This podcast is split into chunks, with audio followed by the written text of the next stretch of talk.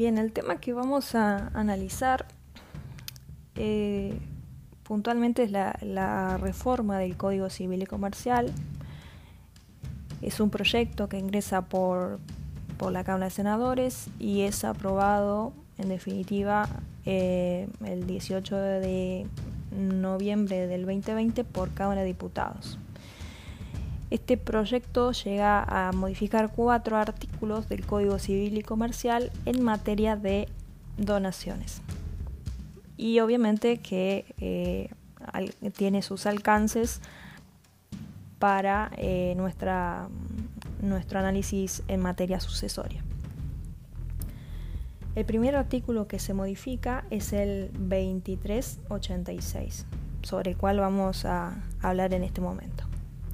El Código Civil y Comercial eh, lo redacta de manera inicial diciendo que eh, la donación hecha a un descendiente o al cónyuge cuyo valor excede la suma de la porción disponible más la porción legítima del donatario, aunque haya dispensa de colación o mejora, está sujeta a reducción por el valor del exceso.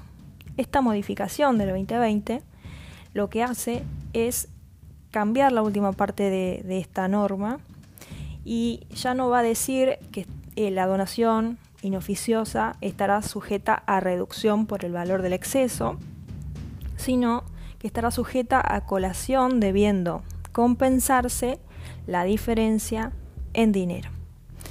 En función de este primer artículo, eh, es esencialmente necesario repensar estos, estos dos institutos del derecho sucesorio que son las acciones de colación y la de reducción. En primer lugar vamos a decir que la colación es una, una acción que tiende a la igualdad de los legitimarios a diferencia que, en cuanto a la acción de reducción es una acción propiamente de protección de la legítima. Bien, eh, ya conceptualmente hablando, diremos que la acción de reducción es el remedio legal otorgado a los legitimarios frente a disposiciones testamentarias, esto es instituciones de herederos de cuota o legados, esto está previsto por el 2452 del Código Civil y Comercial, que mengüen la legítima de los herederos forzosos o bien frente a las donaciones inoficiosas efectuadas en vida del causante. Esto está previsto por el artículo 2453 del Código Civil y Comercial. ¿Cuál es el fundamento, eh, la esencia de la acción de reducción? Es reconstruir la, porción legítima que ha sido conculcada. en consecuencia, em, vamos a, observar que primero se van a, a reducir las disposiciones testamentarias y luego las donaciones. Y cuando nos cuando indagamos sobre la naturaleza de este tipo de acción, acción de reducción, decimos que es una acción personal, pero que tiene rasgos de, eh, o características más bien, de una acción rey persecutoria. Este, esta característica de, seguir al bien ha sido relativizado ya en el Código Civil y Comercial a partir del artículo 2454. Incluso en esta reforma que se ha, que se ha planteado al Código Civil y Comercial, esta, esta beta rey persecutoria de la acción de reducción se ve incluso eh, mayormente eh, desdibujada.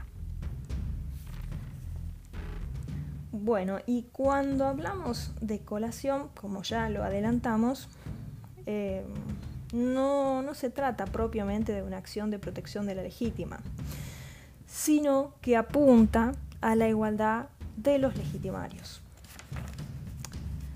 Es decir, busca eliminar, luego de la muerte del donante, el efecto de desequilibrio patrimonial provocado por las donaciones que el causante hizo en vida a uno de los herederos legitimarios. Obviamente existiendo otros herederos del mismo carácter. Si, nos, si, indagamos sobre el concepto y fin de esta acción de colación,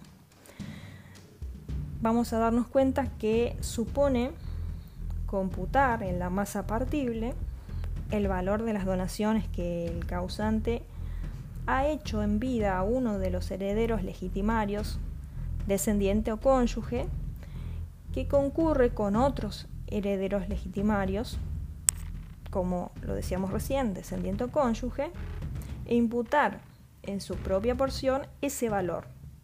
¿Para qué? Para compensar a los demás herederos en los bienes equivalentes a los que fueron donados al heredero donatario por el causante, sin que haya eh, dispensa de las colaciones.